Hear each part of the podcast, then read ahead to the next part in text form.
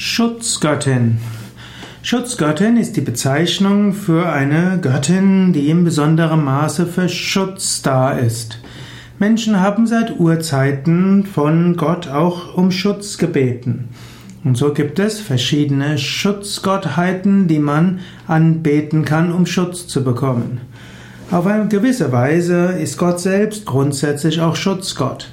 Aber in den verschiedenen Religionen, gerade in den polytheistischen Religionen, gibt es verschiedene Götter und Göttinnen, die für Verschiedenes zuständig sind. Und so gibt es Schutzgötter und Schutzgöttinnen. Oft gibt es Schutzgöttinnen für bestimmte Berufsgruppen, für bestimmte Dörfer, für bestimmte Städte oder eben auch für ein ganzes Land.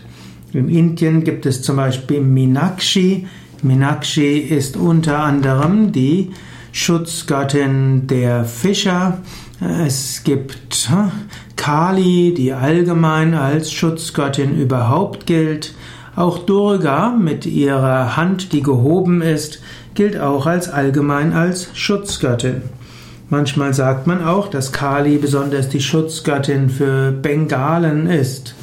Und so gibt es auch in anderen Religionen unterschiedliche Schutzgöttinnen. Man spricht zum Beispiel von, Moment, ich schaue gerade mal etwas nach.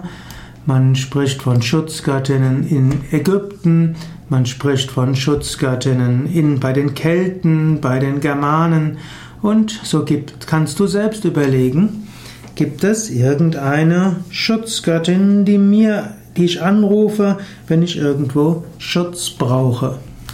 In der indischen Mythologie kommen als Schutzgöttin insbesondere in Frage Durga für ihre mütterliche Liebe, Kali, die ganz vehemente, die ihre Verehrer und Verehrerinnen beschützt, Lakshmi ist die freundliche Göttin, die auch die Schutzgöttin der Natur ist und die auch, für die auch Familie und Beruf heilig ist.